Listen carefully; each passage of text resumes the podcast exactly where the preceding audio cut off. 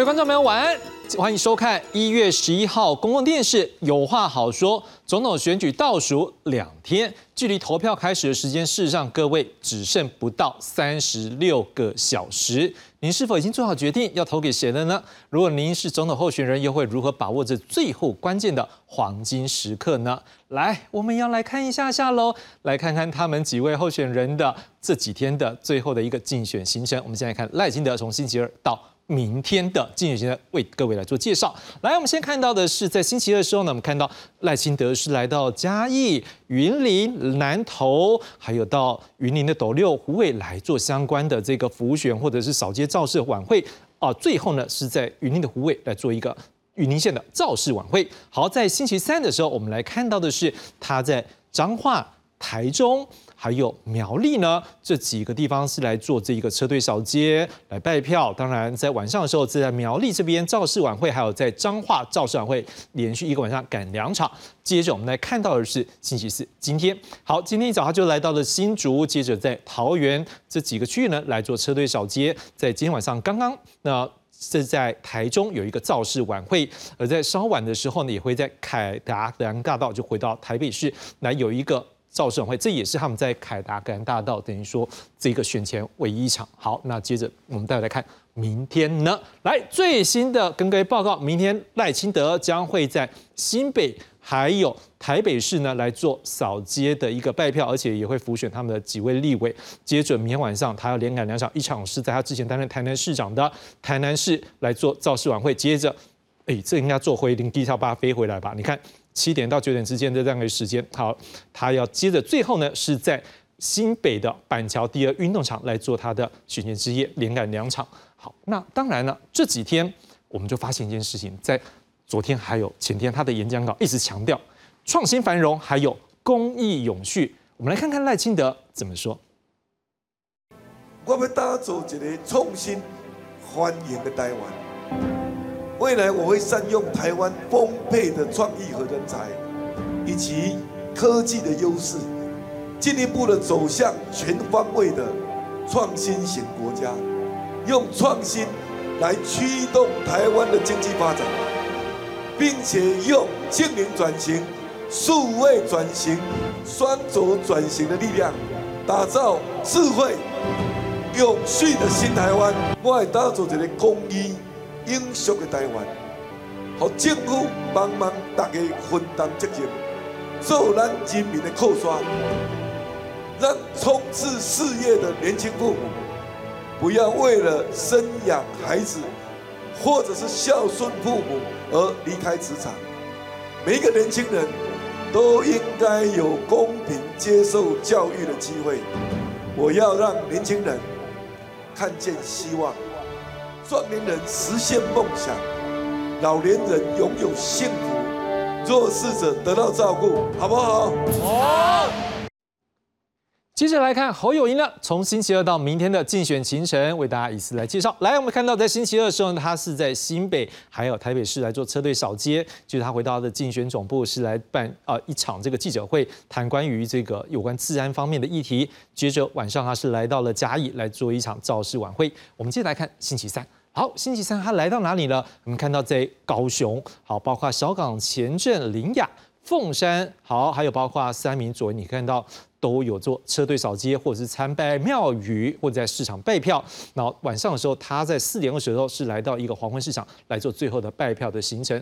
接着我们来看到今天呢，来今天呢，他今天一早，可能观众朋友也都看到了，他跟他的副手搭档的这个。赵少康呢，两个人是来举行国际记者会，接着他就来到做扫街，包括在新北泸州、新北新庄，还有树林，还有板桥，可以看到，不要忘记了，他是新北市长，所以这个对他来讲是本命区，大家都想关心。明天呢，来我们来看一下明天来。来到哪里？我们刚刚还记不记得赖清德是在台北市，对不对？我们发现喽，侯友谊重点抓在哪里？抓在台中。我们看它包括是台中的东区、丰原、北区、北屯、潭子、西屯、南屯，哦，这些地方。我们要先讲，事实上，我们今天看他们的扫街哦，都是他的出发点。我们只我们只有讲它的完整的区可能还要扩更大，所以你发现，基本上侯友谊明天的行程就是压在台中。可是各位，他的选前之夜在哪里？各位报告，他是在新北板桥第一运动场前的广场，好，所以实际上跟赖清德的距离还蛮近的。好，所以基本上呢，这个双方可能在这个行程上面，呃，可能到时候大家关注会不会有点，诶，会不会有这些冲突？不过我相信啊，不会啦，我们的选民都很理性。好，但是当然我们也要来关注一件事情，是说他今天在举行国际记者会的时候呢，大家也关注他很些很多政策，其中有一点他提到了关于对美的军购，还有浅见国造的议题，我们来看看侯友谊怎么说。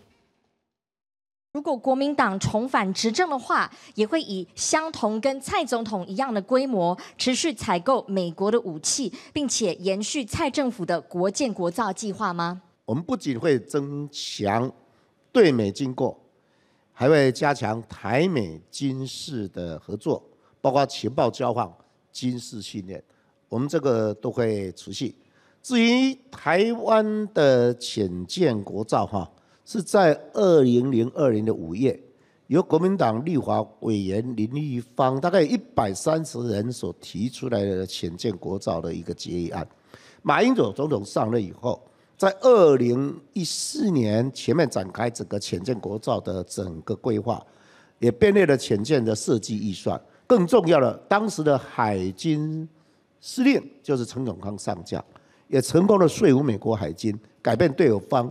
浅见国造的反对态度，在整个国家安全的战略上，以及我们在国防军备上如何提升我们的防卫能力，包括浅见国造，它是推手之一。所以这个部分，我们还是会不断的往前往前讲。一样，我们要来看柯文哲从星期二到明天的竞选行程。好，我们现在看到是在星期二的时候呢，好，他是来到了台南，我们看包括了关庙、安南。北区永康善化，你看到都有他这一个来，呃，就等于说来拜票，或者是甚至你看到有定点合影这样的一个行程。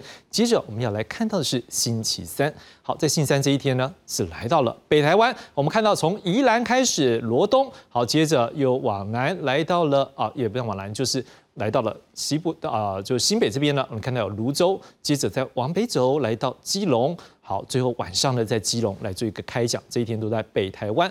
那今天呢，来侯友谊呢是啊，柯文哲呢，今天是在车队扫街新北中山哦中和这区来做一个出发，然后在新北一些区域来做车队扫街。真的在下午呢，是在台北的这个中山区，有到内湖区、南港区这几个区域来做车队扫街。好，刚才五点半的时候在西门町有一个定点合影，今天晚上八点五十有一个。康阿贝受台湾的感恩晚会在北门，好，当然大家关注了。明天呢，来揭晓喽！来，柯文哲明天早上九点钟也要换他开个国际记者会了，因为前两天有赖清德，今天早上是这一个侯友谊，所以明天换柯文哲，他会来举行一个国际记者会，在台北市。接着结束了，他就马上进行车队扫街，在北市的北投还有。北市的文山，一个北区，一个南区。好，那接着就会到中顺庙，这也是在木栅北市的文山区来做一个参拜之后，就要进行他的选前之夜。我们都记得，他就抢到了明天晚上的凯达格兰大道进行他的选前之夜。好，那基本上呢，他在昨天也透过他自己的一个网络电台 KPTV 表示，他在想一个规划，是不是能够补助新生儿的父母一百万的养育经费？我们来看看柯文哲怎么说。我已经想好一个政策，你知道吗？OK OK，说你说，就是一出生，你知道，我就给他开一个电子账户，里面有一百万台币，那我限定他可以使用的项目，然后每年可以用用用 maximum 多少，那就给他一百万这样。这意思就是说，零到六岁国家养，我就是可以付幼稚园的钱啦，或是那公托公公托的哦，或是一那，就是说。托婴托幼的钱啊，什么可以放在里面？我都想好了。嗯，我算过，你知道吗？其实没有多少钱因为我们一年出生十三万嘛，一个一百万才多少？一百三，一百三十，十三万人嘛，每一个给给一百万，多少钱？一千一千多亿而已。嗯。还还应付得了，然后主要是有一些补助本来就有的啦，只是你增加嘛，对不对？不是，我算过，本如果因为大概现在补助就已经到六十几万，嗯，所以差没有差多少，是的，这是一个想法，到时候再想法再把我我再精算一下，更清楚一点。这个好处是什么？你知道？兼顾市场原则。对，就说我我你一出生我就小孩就给你一百万，那你一百万可以用，但是我管制你可以用的项目。嗯嗯。好，终于到最后一天的竞选行程。我们有话好说，从十月四号开始，每周一、周四，我们也会介绍三组总统候选人的行程呢，一直到明天晚上最后公开前，我们刚刚为各位来做宣布，来做一个介绍。好，基本上呢，这也是为这次全球关注的正副总统选举，也是某个程度留下一个历史记录。当然啦，这个历史记录的最后结果要靠您每位选民的选票，最后决定这个历史最后的结果。除了总统候选人之外，三位副总统的候选人呢，也很努力拜票。我们来看看他们三个人今天的竞选行程的综合报道。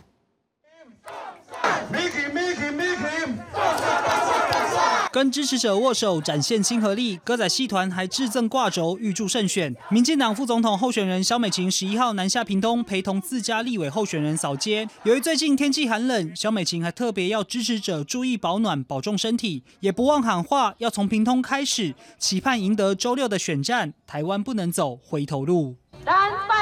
好美德赢台湾，台湾赢得美，大家为台湾作为拍拼，台湾加油，大家加油，屏东一定要赢，潮州一定要赢，好不好？支持者喊口号，国民党赵少康出席侨胞造势场合，虽然跟前总统马英九先后到场，却没有同台。对于马英九外媒专访惹意，赵少康帮忙缓颊，先表态马英九言论不代表侯友谊，但也提及马英九的用意是两岸要有善意。马总统，我想他的用意是认为说哦，两岸之间要有善意了哦，你这怀疑过来怀疑过去，那还怎么谈呢哈？你不能够完全不相信习近平。但是你也不能够完全相信习近平。针对柯文哲批评国民党搞气保搞到走火入魔，赵少康也反击：政治必须有立场，要柯文哲把话说清楚。民众党吴欣盈双北车队扫街，对于柯文哲十号提到民进党的幕僚绝对比我们的还要好，连忙缓颊，直言自己的团队非常优秀，还提到政治工作人员都很年轻，应该要着重解决青年低薪问题。最重要，我是觉得说这个啊，这些许多的工政治工作者都是相当的年轻，那我觉得这个长期低薪的问题，呃，是必要必须要解决的。不过传出吴欣颖到英国读硕士的学费八百一十三万是由星光人寿买单，还被金管会裁罚，也没有放上选举公报，被质疑没有毕业。吴欣颖强调是只放上最新的最高学历。记者欧荣张明如综合报道。好像这两天的选举议题很热的一个，就是我们刚刚报道里面有看到了，就是前总统马英九接受德国之声访问时发表对于两岸政策的看法，引发关注。好，另外一边跟马英九两岸政策立场不同的赖清德呢，今天也在车队扫街前接受媒体提问的时候，对此大声的批评。我们来看赖清德他的说法。怎么看说马前总统接受德国之声的专访，说两岸关系要相信习近平，结果侯友谊撇清说不支持马英九的说法，会不会认为国民党内对两岸关系没有共识？那马前总统刚刚也发文酸民进党的在路上呼吁集中选票弃科保侯，但是在蓝营大打弃保牌，谢长廷就回忆两千年呃大打弃保牌的时候，结果造成大输，那您怎么看？是马英九的主张跟时代已经过去了啦。历史已经翻开新的一页。我们对和平要有理想，但不能够有幻想。这也是为什么在这次的选举，我提出和平四大支柱行动方案的原因。我跟美琴将强化国防力量，强化经济力量，也强化跟民主阵营肩并肩站在一起，共同发挥威慑的力量。这个才是守护台湾安全、维护印太和平稳定。最正确的做法。那马英九说要要相信习近平，但是马英九忽略了一件事情：马英九跟侯友谊所所主张的九二共识，已经被习近平多次公开定调为一个中国原则、一国两制的台湾方案。换句话说，九二共识这一条路走到底，台湾就跟香港一样了。这个绝对不是台湾人民要走的一条道路。柯文哲今天在车队扫街的行程之前，也一样被记者问到相关的问题。对于马英九的说法呢，柯文哲他也有所质疑。我们来看看柯文哲他的说法。我想先问一下，因为怎么看昨天这个马英九他接受德国之声的访问，他说两岸和平要相信习近平，但是侯友跟赵少康马上就说，就是马英九的意见跟他们不一样。啊，他们自己内部去协调啊。那你怎么看？就是马英九这样子的说法，你会认同吗？还是你觉得就是他这样子讲，其实在这个时候也是？台湾民众党在这次总统大选呢，关于两岸关系就八个字嘛，台湾自主，两岸和平嘛。我请注意啊，顺序要对，台湾自主，两岸和平啊。所以我每次说，我还是要靠，其实不，你说要相信谁？要相信自己。更重要的是要让自己值得自己相信的。所以台湾该做的准备都还是要做的，哦。所以我们才当时来讲说，国防预算我们还是主张增加到三不剩的。不过这样的啊。全部都该做国防自主，这些都 OK 的，然后也可以维持我们跟这些盟国的稳定关系哦。我们会开始试着跟中国沟通，这才是对嘛？就台湾自主，两岸和平啊。但是没有说一开始要先相信别人的，这个太危险了。当然，马前总统这相关的议题受到影响最大的，当然恐怕就是同为国民党的侯友谊。而侯友谊今天我们看到这个会场呢，就是在他的国际记者会上，实际上也在回答记者提问的时候，他表示他跟前总统马英九的有些意见主张有所不同。我们来看看侯友谊他的说法。您对习近平有什么印象呢？你是如何评价他的？如果你当选的话，如果习近平邀请你年内去北京举行会谈的话，你会不会答应去的？要去的话。你主要要讨论什么问题呢？我对大陆对大陆的任何意图，我从来没有存在不切实际的想法。我很务实、很稳健的去看待大陆。当然，这当中你一下那个对话交流，能不能马马上跟以前马前总统一样？不可能。我们定从一个低位稳定的民间学者的交流开始，从两会开始，慢慢逐步的去谈，谈到最后，才是有原则性的官方互动的模式。马前总统之前的很多的主张，有些的主张，以及部分的意见，他是跟我是不一样的，在我的任内。不会触及统一问题，呃，在我认为呢，我不会触及统一的问题。我们两岸之间不能只靠单单方面哈，哎呀，好像看起来对我们有善意，那这样子来说，我们就不做准备吗？这样太危险了，太危险了。所以我们自己本身要走出台湾自己的中间路线。台湾的中间路线里面，自己的实力是最重要。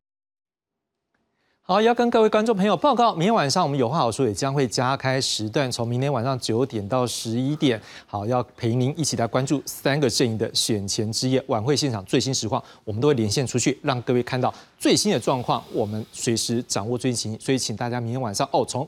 我们的公司晚间新闻，哦，南部开讲，在他我们这个时段有话好说，九点到十一点，我们一起来关注选前最新的阶段。好，回到今天晚上的节目呢，我们要来看的就是三个阵营到底如何规划这最后阶段他们的一个选举的动作，还有要怎么样争取更多的支持，就请专家学者们来为我们深入解析喽。介绍今晚来宾，第八位介绍是政治大学国关中心研究员蔡志佳蔡老师。哎，主持人各位观众大家好。第二位介绍是文化大学广告学系主任牛志勋牛老师，志雄各位大家好。第三位介绍是中正大学政治学系教授蔡荣祥蔡老师，主持人各位观众朋友大家好。我们就先来看下面这则总统选情的最新综合报道。回防新北本命区车队扫街，国民党总统候选人侯友谊加强陆战顾票。十一号早上还先举办国际记者会，畅谈两岸议题。侯友谊直言，倘若当选，任内不触及统一问题。在我的任内，不会触及统一问题。无论习近平是什么一个状况，我们自己一定要做好万全的准备。但前总统马英九相信习近平说，引发议论。马办还证实，侯友谊选前之夜没有邀请马英九，遭质疑切割。侯友谊表示尊重党中央跟靳总规划。民进党赖清德新竹车队扫街顾票，提及过去八年执政成绩亮眼，会在蔡总统的基础上继续推动台湾经济发展，同时也瞄准马英九相信习近平的言论发动攻势。赖清德表示，历史已经翻开新的一页，已经被习近平多次公开定调为一个中国原则、一国两制的台湾方案。换句话说，九二共识这一条路走到底。台湾就跟香港一样了。你说相信谁？要相信自己。更重要的是要让自己值得自己相信了。台湾自主，两岸和平啊！但是没有说一开始要先相信别人了，这个太危险了。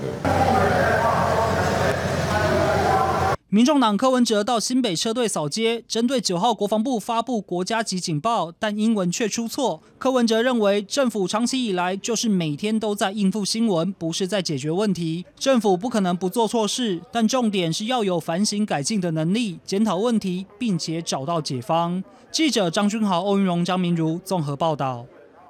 蔡老师，最后阶段呢，我们看到一件事情，我们看到，哎，这个。赖清德跟柯文哲，大家明天都集中在新北市啊、台北市来做扫街。当然，这也是可能跟他们最后的行程，因为在台北有关系。可是我们也看到是说，国民党好像也选择的是在这个北部来做一个晚会，但是他的一个。车少的一个行程，拜拜是在台中。你怎么看？说三个阵营最后选择不同的地点，在最后一天，这个是不是有一些地域它的最后的选择？是，当然就是说，这个就是一个三个阵营有没有？就是在最后的一个时候，他到底要争取哎谁的一个巩固，争取哎哪一个地区的一个选票？我觉得这个是一个非常重要的哈。那我们可以看到，就是首先我们可以看到那个。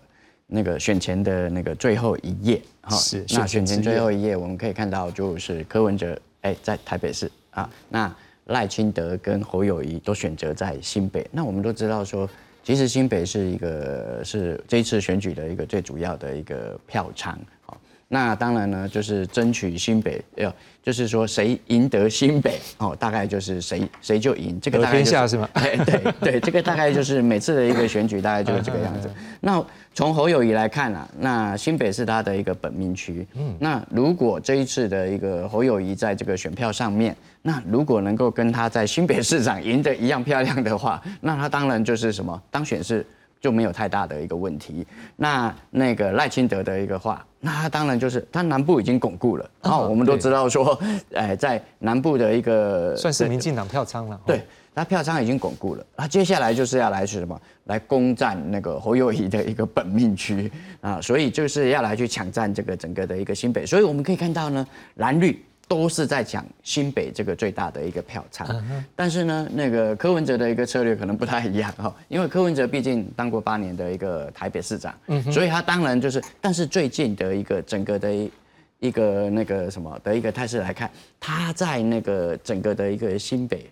哎，我们都知道，在整个的一个台北市，他却什么？他却没他的一个什么？他的一个得票啊，或者是说他的一个却不如人意啊。所以我会觉得说，他在选择，呃，那个最后一晚有没有哈？在台北市，所以我觉得这个应该也是一个什么？也是要来去那个，就是要来去强调他过去八年的一个什么？八年的嗯，唤醒大家过去。八年对他的一个什么？对他的一个记忆，当然还有一个很重要啊，他选择了一个凯道啊，那当然这个是他，这是手气吧？对，我猜另外两组也想要选凯道。当然，当然，当然，那那那个什么，这个就是抽签抽到的嘛。是。那所以这个凯道的一个话，他可以什么？它可以营造那个什么，把那个全国各地所有的一个科粉，然后，然后在选前最后一页，然后来到那个台北市，是，然后来进行所谓的一个大造势。我觉得这个应该也就是他的一个策略，因为讲说，你都说我没有陆军，我就是表现出我的陆军给你看，哈。所以我觉得这个就是一个三个阵营，他在整个的一个态势上的一个什么的一个不一样，哈。那还有一个很重要的就是那个台中。嗯哼，哎，对，台中我们都称它是一个什么？是一个摇摆州嘛，哈。那那个台中在每次的一个选选举当中啊，有时候是蓝大于绿，有时候是绿大于蓝，哈。所以我们可以看到，就是说，在那个选前的时候，他们也要来去拱门啊，这不也是另外一种得台中得天下？对对对对，就好像那个美国的一个什么摇摆州嘛，啊，美国人只要拿到这八个摇摆州，你就你就能够赢得一个最主要的一个原因，所以我会觉得说，这个大概就是他们整个的一个选举的一个什么的一个策略。是。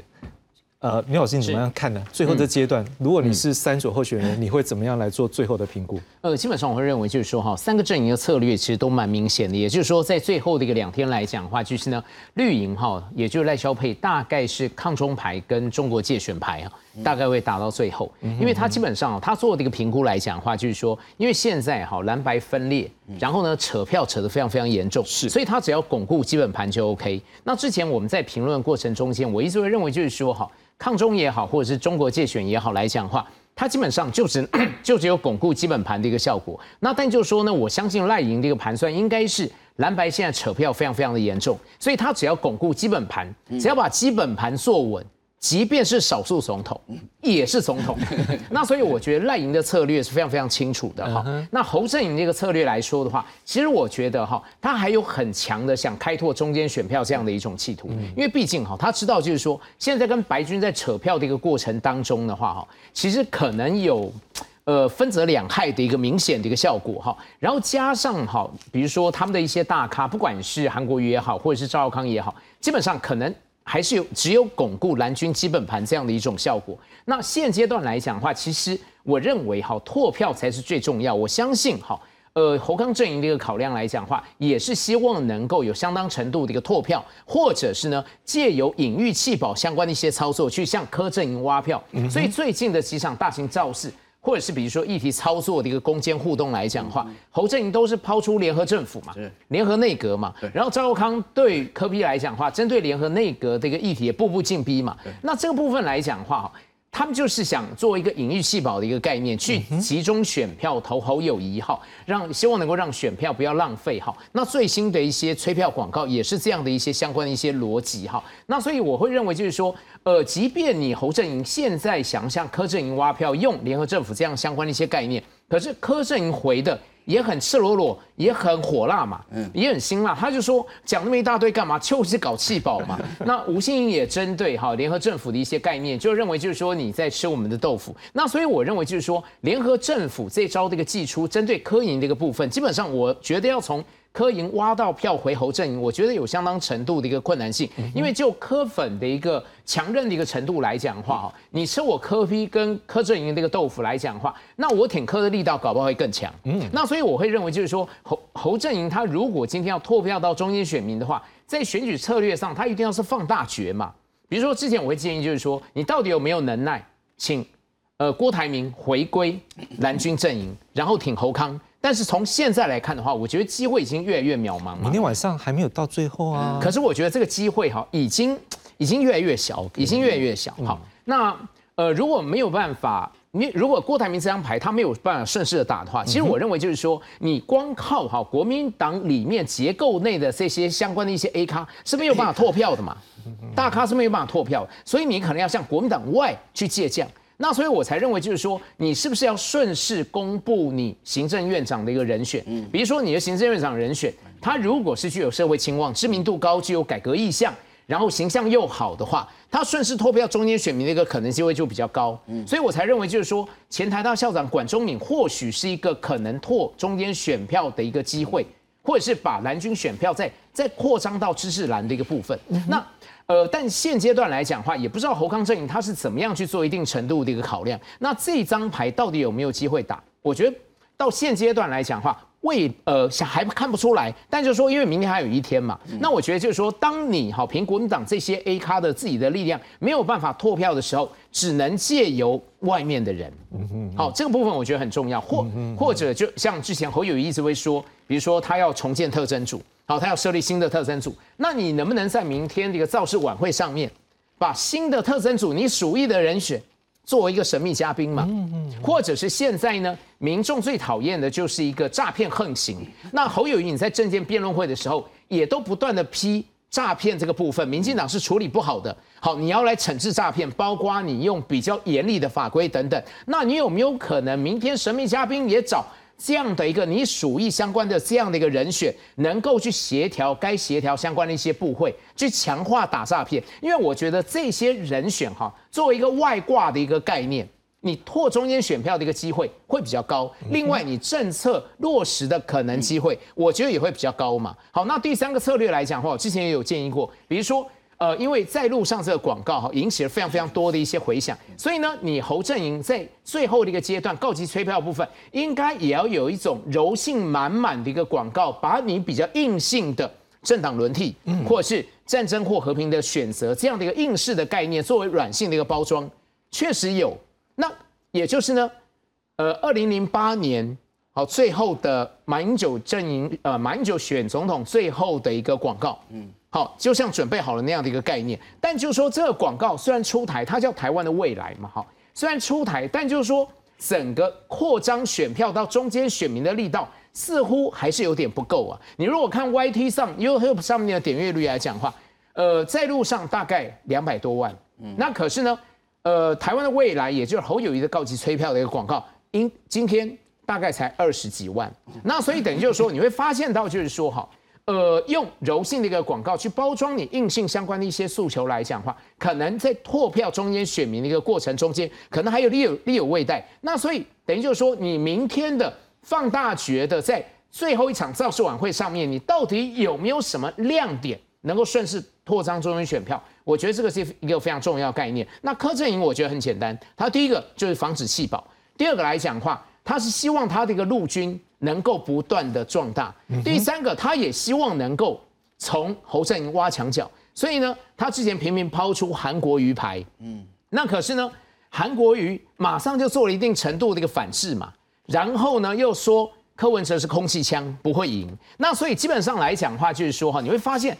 蓝白两军对峙的一个情况也非常非常的严重，柯文哲也有一些相关的一些策略朝蓝军去砍出，但就是说蓝军也做了一定程度的一个阴影了。那所以我觉得三党的一个策略到现阶段来讲的话，它有相当程度的一个明确性。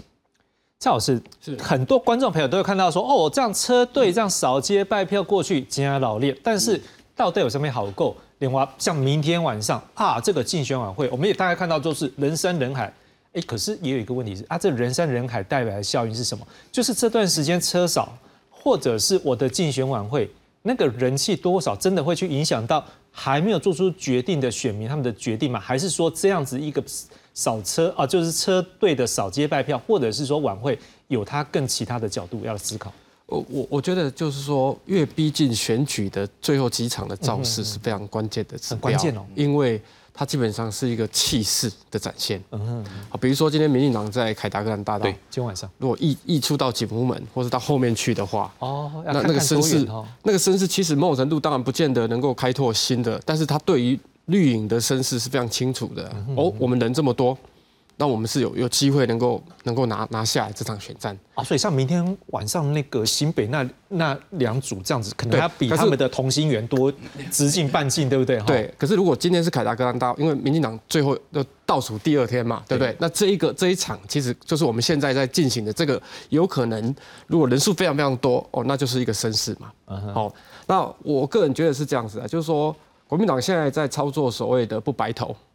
哦，不白就是其实不白投应该是不投白啦，他的意思是不投白，而且是三大报的全版的广告。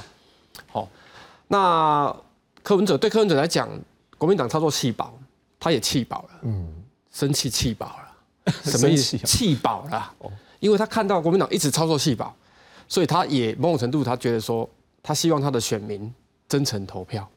哦，那我觉得选举是这样啊，就是说，呃，如果结构性两个都。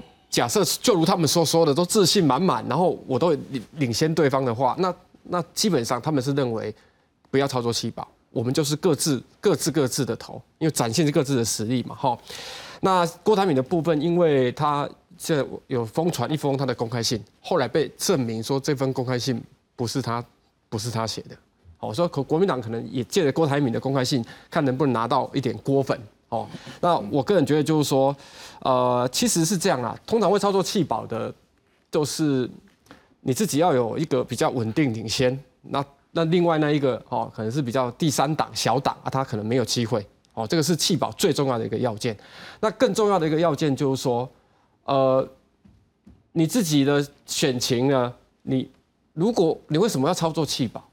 某种程度也是表示你没有信心呢、对不对？如果真你说你讲的那样子，那我们很强，根本不需要操作弃保哎，。老师有一种可能啊，就是票不嫌多啊，就跟钱一样啊，越多越好。可是因为三分天下，你你没有办法像一对一这样说哇，当然吼就可能操作。可是我我的意思就是说，这个结结构跟啊、跟之前的是不太一样的，我觉得跟之前的是不太一样哈。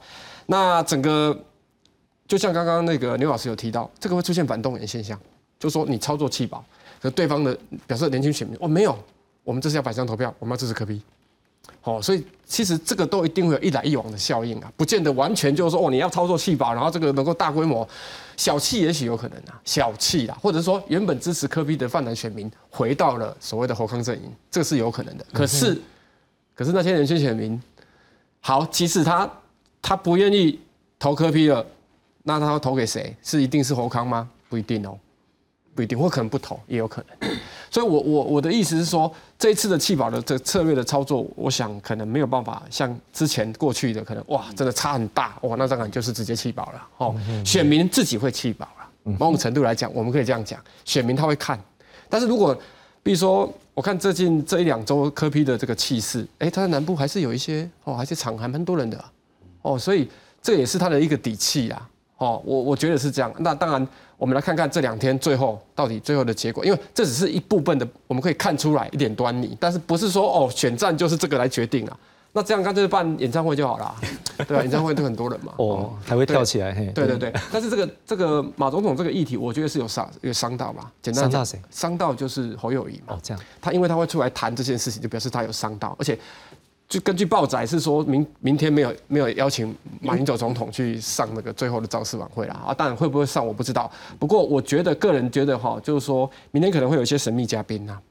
哦，通常都会有所谓神秘嘉宾，所以三场都要比神秘嘉宾是谁这样子。对对对，或者说可能有一些动作，以前连战是亲吻土地嘛，哈，那或者是当然，呃，我觉得下跪是比较不可能的，因为总统选举这个 这个比较不是 low 了对啦，是对是比较那个。啊，但是说感性诉求，我我觉得会，明天一定会。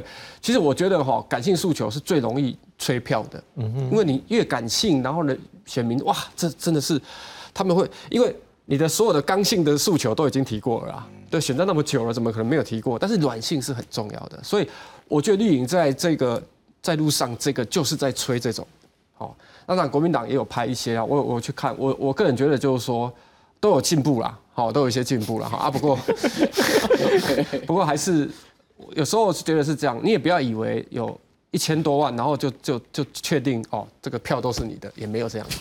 哦，有的可能是国民党去看的啊，对不对？哦，或者说有人看了两三次嘛，哦，所以绿营也不要太高兴，说哦，我的这个一千多万，那我一定最后一定就就，我觉得不要过度的乐观呐、哦，选战还是要一步一脚印。哦，以上。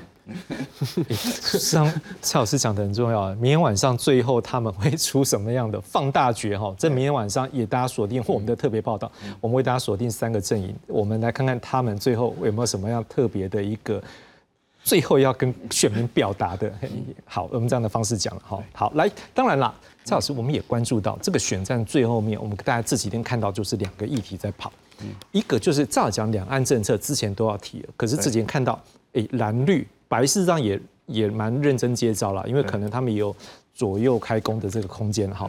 蓝绿白这几天在两岸议题也都彼此有交锋。另外一个当然就是在所谓的这个弃保的议题。是好，那当然绿在这一块就稍微比较，他没有想要跳进去，因为那是蓝跟白之间可能目前比较需要，他们比较没有好，他们也不一定乐见。您来看一下最后一个礼拜，竟然这样这几个议题，我们可以这样，最后三四天了，这两个议题会这样的一个发酵，你怎么去反映说三个政党目前的心情，或者是他们各自遇到的选前状况？为什么这两个议题这么热？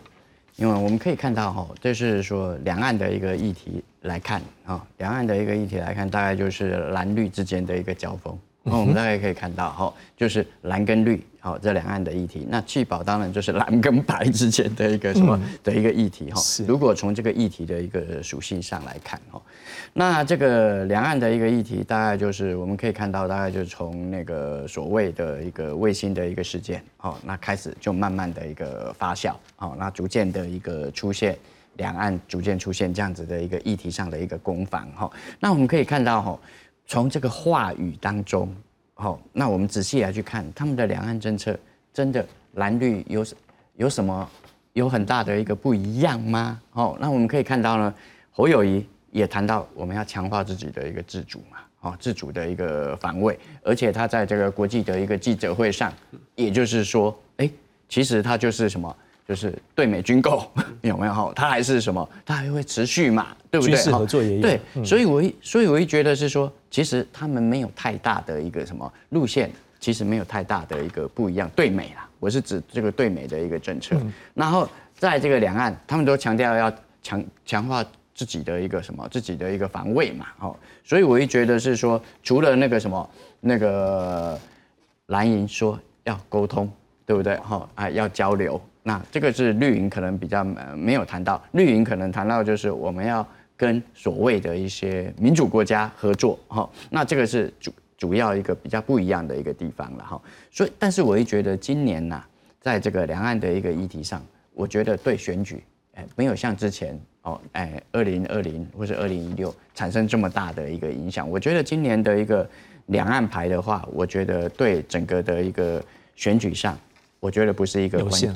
对，我觉得不是一个关键哈。今年的一个选举哈，反而是一个弃保。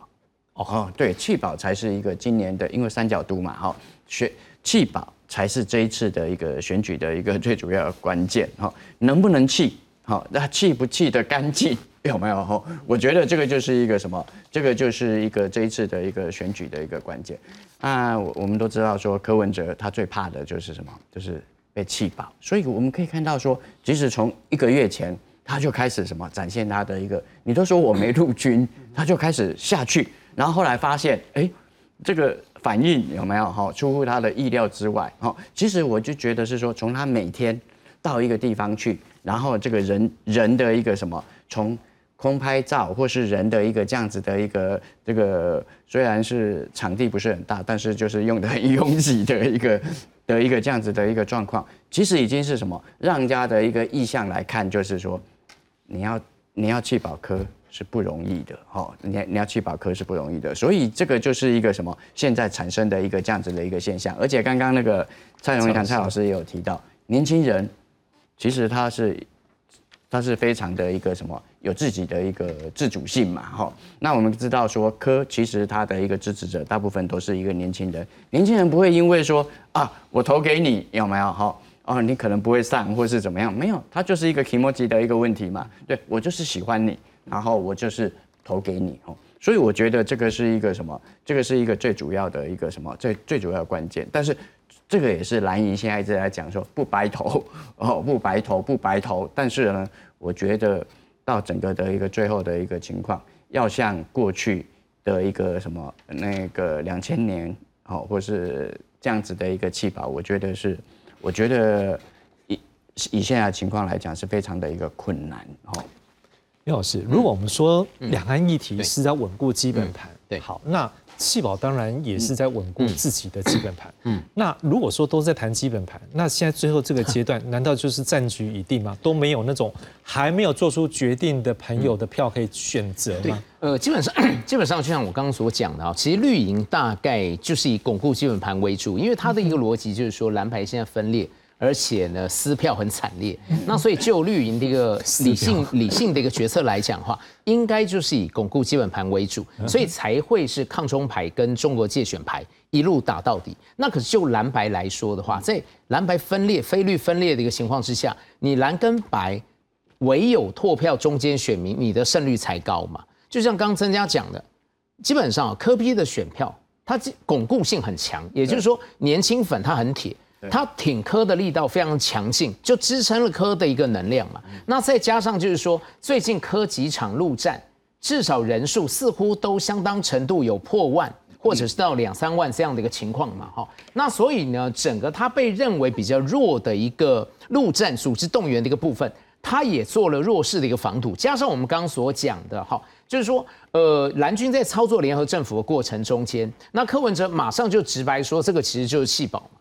然后呢，吴欣盈也做了吃豆腐这样的一个论述的一个反制，好，不要吃豆腐。好，那所以我会认为就是说，蓝营不断的希望借由联合政府，希望能够去挖柯营的选票，反而会让柯粉凝聚力更强。那所以我才认为就是说，你现阶段要弃保科，我觉得可能性是比较低的。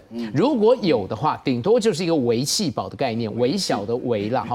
就像二零二二年九合一选举，台北市长选举的过程中间，黄珊珊有人认为他有被气保一点点，这个就是一个微气保的一个概念，不会有显著大规模的一个气保哈。那所以你说侯康阵营他要怎么样才能够去突破他自己的同温层，然后进取中间选民？一定得像我刚刚所讲的，你要有一些放大决的操作方法嘛，要不然你有 gas 就把郭台铭说服站台挺侯康。如果郭台铭没有站台，影片好来在最后的造势晚会上播放。好，如果影片也没有的话，是不是原来郭台铭的副手赖佩霞，好帮侯康来站台？这个也是一个操作方式嘛。那第二个来讲的话，就是呢，你。自己的一些 A 咖拓票实力不够的话，你就要去强化，比如说我建构呃未来我蓝军新政府的关键的一些人士，好或者是神秘嘉宾，是好，比如说阁魁人选，因为我觉得阁魁人选，你如果够亮眼的话，拓票力就会有，新闻议题性也会高，网络声量也会有，中间选票就会来。比如说，比如说我刚刚讲前台大校长管中敏，因为毕竟哈他在。卡管案的过程中间，确实受到民进党政治力的一个不公平的对待嘛，那会有一些中间选民哈，希望能够借由选票去还管中民一个公道嘛。那要不然，联电大佬薛明志，嗯，好这种大咖级的人物，好他不在国民党体制里面，好，但就是说他有一定程度的社会清誉、社会兴旺，你今天邀请他来做阁魁，顺势脱票的力道会有吗？话题性也会有嘛，要不然其实我还想到一个方式，这个方式就是说哈，因为现在有很多哈前绿营的人士，前绿营的政治人物，或者是呢绿营的创党大佬，他们现在有很多的人，就像我们刚刚讲的那些人，对绿营现在都不满了。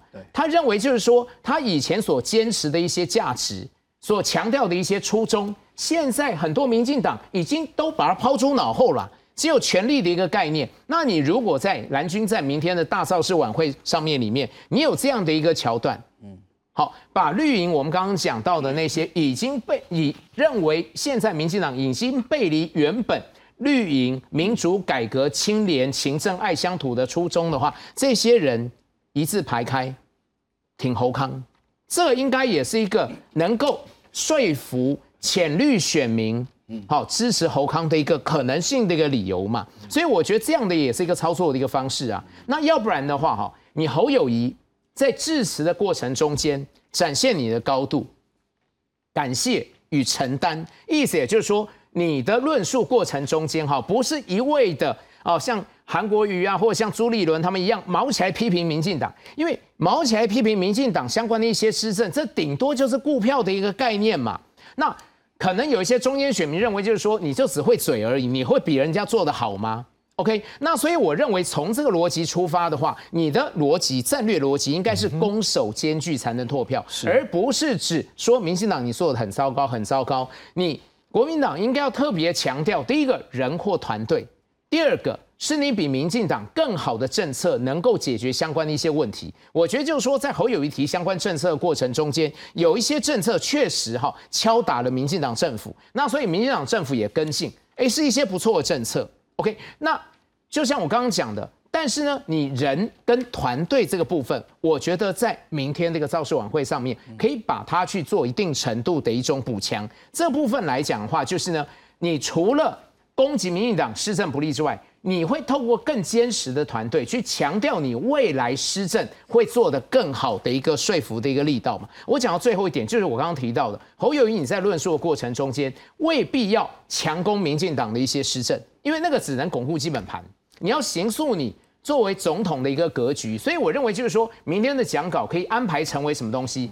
感恩、感谢与承担，你可以感谢台湾人民。好，为台湾努力不断的奉献，你可以感谢跟你出生入死的袍泽跟兄弟跟伙伴，你也可以感谢你的太太在这一段选举过程中间所受的委屈或是承担的承受的一个压力，你甚至可以感谢柯文哲，感谢柯文哲什么东西呢？我们有非常多共同的理念，包括联合政府，甚至还可以感谢历任的总统，因为他们对台湾的辛劳。这样有什么效果？这样的效果就是说，你侯友谊的格局就是一个跳脱蓝绿的格局嘛，然后你把你的格局拉高，整个视野拉远，他行塑一个总统架势的一个可能机会才会比较高。所以我认为就是说，侯康今天你如果要胜选的话，一定要从这整个拓中间选票的一个逻辑，去找到几个有效能够拓间拓展中间选票、放大决的一些策略操作。牛老师今天讲完之后，我相信很多观众明天晚上那个时间都留下来，就是要看电视或到现场，就是看看你说的，你这讲这么精彩，都觉得承担，感谢与承担。好了，那当然，我们就记得要问是蔡老师，就是说，最后这个阶段，如果说三个阵营他们要锁定的是还没有做出决定的人，你认为三个阵营可能最后该怎么样做才能够抢到那些还没有做出决定的人？对我，我觉得刚刚有提到的两岸议题哈。嗯，那因为国防部在公布那个所谓的卫星哦，中国发射卫星的那个英文的稿的部分出了一个状况，哦，就说提到 missile 这个字哦，那这个就会变成说是一个意外的插曲啦，哈，主要还是我们知道它还是有发射卫星啊，还是经过台湾的这个上空啊，哈，那但是国民党的操作基本上会跟他过去所谓的核战。或者说把战争恐惧牌这样的概念会连接在一起啊，这个这样子的一个方式哈，哎，其实就是安定牌，安定牌。那安定牌其实不见得就对国民党是不利，因为他这样打就是安定牌。可是如果说中国一直不断的，还有比如说赵刚有提到嘛，他说，哎，是不是中国的军事的介入，呃，借选，好，这个暂停一个礼拜，就我去看了那个这个军机的中共机的这个动态，结果没有，反而增加。反而增加，然后呢，还有现在包括还有气球，好，空飘的气球也飞过台湾的领空，好，那当然，我觉得更重要的一点是这样，民进党一直在讲说，哈，抗中保台不能够依赖独裁者的善意啊，可是刚刚好马英九又讲说，哎，没有，他有他是有善意的，那那这个不就跟他的这个抗中保台就连接在一起了，好，所以我个人觉得是这样的，就是说。独裁者的善意为什么不能够依赖？很简单嘛，因为他的意图会转变呐。哦，这是国际政治最重要的一个概念，就是说那个现实主义者会提到，那个意图是会改变的。他今天有善意，明天不一定有善意啊。哦，所以这个是最重要的。那我我当然觉得这个部分就是绿营可以去去啊，比较主要去固守的一个部分。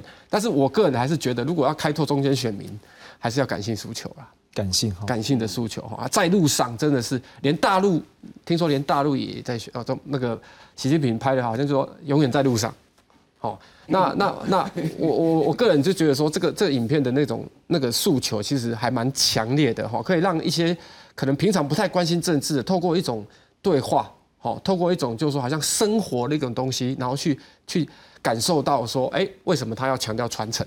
哦，这个其实是非常重要的。那我我我我觉得哈，广告不能够决定胜负啦。不过广告可以让某一些不太关心政治的人，因为他淡化了那个政治的那种冲突性。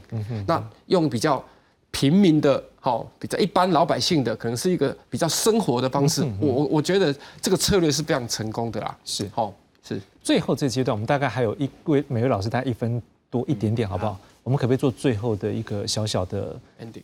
呃，ending，那我也很好奇，说你们对于这次的选情觉得够不够热？我们的投票率可能会多少？因为这个不是跟民调没有关系，我们在法令可以。就是说，你们觉得这次的这个选情够不够热？投票率可能会有多少？我们可不可以顺便预测？还要对最后面你们的一个总结。来，蔡老师先。其实我也觉得说，这一次的一个刚刚讲到那个气保是一个因素，然后另外一个投票率也是一个因素了。好，那投票率其实大概就是天气是一个很重要的，天气很重要哈。对，天气很重要。那现在的一个中央气象局已经出来了嘛？好，就是那一天大概就是就是二十几度的一个的一个好天气哈，天气了啊，所以我我觉得这个投票率有没有哈，可能会就是虽然不会像那个二零二零年的一个七十四这么蔡英文第二任这次对七十四这么样的一个高，但是要突破百分之七十，应该不是有有可能对，不是太大这么热，对对，大概是这样。可是不大家都觉得说这次。不热吗？就是觉得好像也还好。没有没有没有没有，其实其实我一其实我一觉得这个三角度的话还有没有哈？其实感觉还是什么？感觉还是蛮激烈的。是很激烈的。那再从那个所谓的一个高票高铁的一个订票，那虽然就是没有像四年前这么样的一个热烈哈，但是我也觉得是说也是不会低于百分之七十啊。那另外这个呢，我觉得这个也是对柯文哲比较有利，比较相对有利。对对对对对，因为天气好，年轻人就会什么就会出来投票；年气天气不好啊，可能不是天气好是对。年纪比较长的长者比较会出来投票，现在年轻人也是。没有，我觉得年长者不论什么 天气好不好都会出来投票。OK，好，牛老师是基本上我认为就是说哈，最后一两天哈，你一定要减少犯战略呃战术性的一些相关错误哈。比如说，好像昨天的那个被认为是乌龙的一个国家级的一个简讯警报，哈，那个部分来讲话，我觉得会有冲击到一些绿营，哈。那马英九呃最近两天相关的一些论述，我觉得对蓝营确实有相当程度的一个冲击，哈。那也就是说，看各位阵营到底怎么 defense，好去反制澄清、反制消毒这些这些战术上的一个失分，我觉得是一个非常重要的概念。那第二个来讲的话，我觉得拓票的一个力道。或者是拓票的一个有效的一个策略啊，开拓中间选民还是决胜中决胜战略中的一个重中之重。哪个阵营哈，它有一些新的创意亮点，能够展现在明天的造势晚会里面，它开拓中间选民获胜的一个可能情况。就会比较高。那但就是说我绝对不希望在明天的最后的一个造势晚会里面哈，有任何的候选人透过这样的一种下跪的操作方式去 run 哀兵的一个策略。其实我是不希望也不愿意看到，我也相信大家不不会这样子做，因为这样做来讲的话，就会有折损哈那种总统的那种架势跟板谁没有办法凸显总统的高度跟格局。蔡老师是。因为我还是觉得三角都有可能会冲破大概七十 percent 哦，也有可能冲破去。另外一个是因为学生都已经期末考结束了啊，他大学生有投票权的，他会返乡投票。是，那高铁应该比二零二二年的定定的那个人数还要再多。所以我我觉得这次的，就说大概是中间以上啊。好，我不敢说他他像二零二零年那样总统大选，我觉得不可不太可能，那是不太可能的哈。那我我觉得。对整个三个阵营来讲，真的还是自认为还是有机会啊。是，哦，我个人就这样啊，但也没有那种把握谁一定会赢的，没有这种东西。它差距可能在几十万票，所以这个就是。